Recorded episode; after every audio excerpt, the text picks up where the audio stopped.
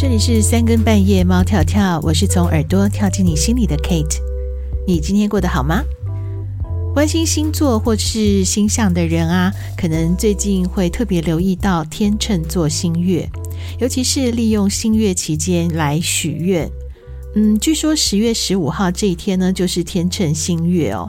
因为天秤掌管了感情、婚姻、合作，还有呃人际关系，还有艺术啊，或者是所有跟美相关的事物。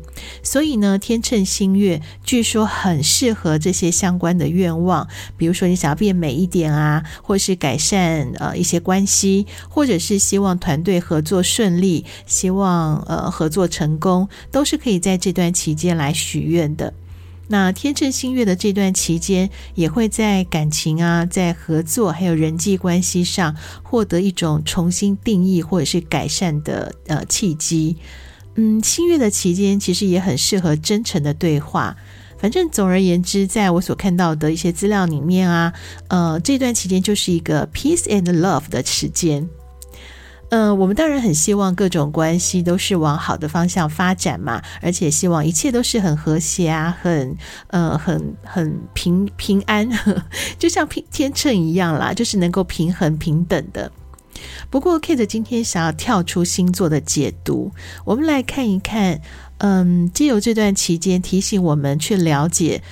呃，其实我们不要再讲星座这么这么呃虚幻，或者是有一些迷信的这种色彩哦。我们就来看看它到底提醒了我们什么。其实它在提醒我们的是呢，平衡的关系。什么是平衡？平衡或者是平等呢？其实都代表是因为彼此都很自爱嘛，而且都能够独立，才不会把这个力量呃往对方身上投。那彼此信任的维系关系呢，才会有可能和谐的状态。呃，平衡不是静止不动哦，大家不要忘，秤是会摆动的，好吗？它不是固定的。那要平衡的话，呃，其实是真的是需要一点点努力的，因为两边会有不同的重量嘛。这也就是象征着说，双方会有各自面对的压力，还有一些状况，但是呢，会在和谐的状况下，给予彼此流动的支持力量。不会过多，也不会太少，掌握好自己。呃，因为掌握好自己，其实就是在支持对方的力量，把自己顾好，然后就不会给对方太多的压力，或者是呃，让对方就是摆荡不定了。简单来讲，就是自爱啦。给多了，其实秤也会歪掉哦。嗯、，Kate 在网络上面看到不少人啊，提供新月祈祷的方法，甚至还有呃许愿懒人包，连许愿都有懒人包，这真的是有点夸张了，我觉得怪怪的。所以今天星呃星期天的深夜谈心事，其实 Kate 本来是要提供大众占卜的，不过我想嗯暂停一次，就是想要跟大家聊一聊占卜的意义。至少对我的意义啦，呃，这个大家可能就会比较了解为什么 Kate 已经是一个利用星期天晚上提供大众占卜服务的人，这时候又说，呃，想要跳脱这个占卜的呃这种宿命感呢？好，但其实我是有原因的。呃，占星学它其实是一门专业，不只是占星学啊，包括我过去也提供过易经占卜嘛。因为对我来讲，这些比较像是工具。比如说，我在高中的时候开始接触的是星座啊、塔罗。那最初是因为呢，我觉得我常常会遇到。那种，嗯，就是自己被卖掉还不知道的事情，然后，所以我就那时候很想要透过星座或者是塔罗牌，然后或者是我后来念中文系学到的易经，来帮助自己多认识一些人，然后了解一些事情可能的变化。因为我们大部分的人生活都很简单，没有遇过太多的人、太复杂的事情，所以这些工具啊，就是排列组合，还有一些逻辑整理之后，它是可以让我们在心里面有一个像是参考模组吧。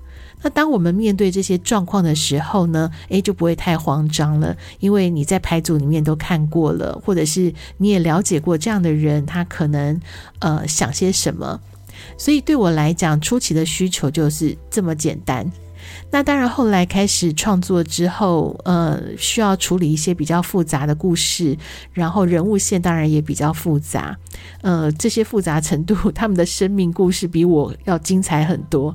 那以我个人的经验，是不可能让这个角色这么丰富的，因为我接触的人有限嘛，所以在人物小传的设定上呢，我就会利用星座命盘去设定他可能是呃什么样的星座，会有什么样的思维，那就会帮这个角色做一些占卜，也会让这个故事线比较立体丰富一点。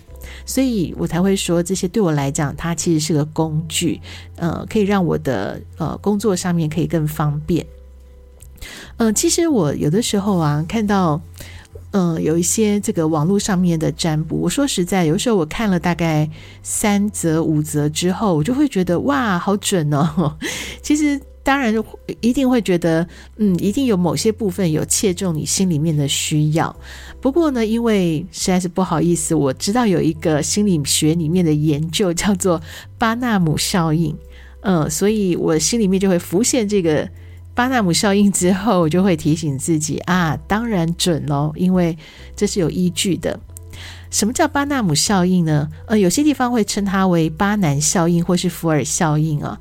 这个是一九四八年美国心理学家呃一呃就是福尔的教授吧，好像应该是这样子。对，他做了一个实验哦，他给班上所有的学生呢一份相同的这个测验，然后没想到呢，哎，不是测验，是那个心理学的分析吧。然后所有的学生都觉得，哦，好准哦。就很有趣啊，就是一份相同的结果，结果大家都觉得好准哦。这就很像我们在看星座预报啊，就会觉得嗯，没错，就是在讲我超准的。这个现象真的很好玩，就是如果你把它当做聊天的话题，当然也不错啦。不过如果你把它当真了，甚至还当做生活的，就是奉为圭臬，你知道吗？每天沉溺在这些占卜结果的幻想里面，你忘了去面对现实。结果呢，反而错过了许许多多可以真正改变你现状的机会。嗯，Kate，我不是要否定占卜的重要性哦，因为就像我讲的，其实我也会就是把它，比如说朋友聚会的时候，我也会帮大家呃拍拍塔罗啊，然后看看星座啊，把当成话题聊一聊。然后无聊的时候，我也会上网去看一些呃星座的这个结果等等。那些对我来讲，其实真的就是一个丰富我呃思考啊、创作啊、想象的一个工具。因为把它当做工具，是真的是比较好的。呃，网络上有一篇文章这么说啦，他说：呃，真正与众不同、性格独特的人，都是会懂得避开巴纳姆效应的陷阱。呃，有我我这个人感觉啊，他其实是有两种方式，一种是呢，会比较客观的去认识自己，比如说，呃，可能不只是看星座，也会透过专业的心理咨商来处理自己的一些状况，或者更了解自己。那甚至呢，像以我们呃从事呃创作啊，或是广告行销的人来讲，我们甚至是会利用巴纳姆效应，把这些星座算命啊，当做我们的进行创作还有行销的工具，就是利用它来对群众进行心理操作。哎，嗯，不对，不能讲操作，呵呵，因为操作好像太有心机了。我不知道其他人是怎么样啊，但是对我来讲，因为我用这些占卜的动机非常非常的简单，就是我的生活太单纯了，人生阅历不够啦，然后我的就是创作需求啦，角色上面就不够立体。那这么好用的工具，它就帮助我在各个角色上会有出现不同的人生，那这样子不是很好吗？好，今天节目的最后呢，Kate 想用一套新的工具。这个工具呢，不太像占卜哦，而是随机抽到的小故事。那借由这个故事来疗愈或是提醒自己。我今天所用的呢，是内在小孩童话疗愈卡。好，关于这个星期有哪一个故事要给我们建议呢？嗯，Kate 我抽了两次哦，都出现同一个故事。这个故事就是糖果屋。好，这个故事大家可能从小就听过了，就是有一对夫妻带着呃一对兄妹，那爸爸是伐木工人，然后妈妈其实是他们的后母。那这一家人生活并不富裕哦。那有一天呢，这个后母呢就叫爸爸把小孩丢到森林里。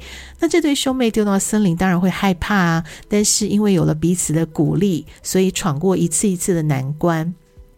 那这些难关其实，呃，包含了大人把他们丢掉，然后又遇到了糖果屋的女巫要把他们吃掉。那这些考验其实也是他们对人性的信任，还有欲望诱惑的种种的挑战。好，故事到这里，那我们这个星期抽到这个牌，它象征什么呢？它代表我们的内在已经获得了平衡。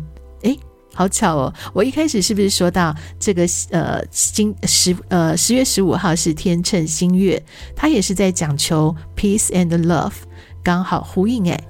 在童话疗愈卡的建议里说呢，这段时间如果你感觉到生活压力很大，疲惫到无法给予家人或是另一半关心的话呢，嗯，为了要让这个呃彼此能够平衡啦，所以呢，最好能够抽一点点的时间，静下心来给予对方深刻的拥抱、浪漫的抚触或者是衷心的凝视。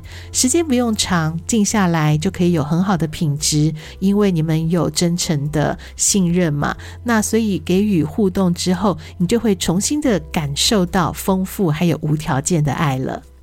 这里是三更半夜猫跳跳的深夜谈心事，每天晚上首播时间，让 Kate 从耳朵到你心里，陪你聊聊，伴你入眠。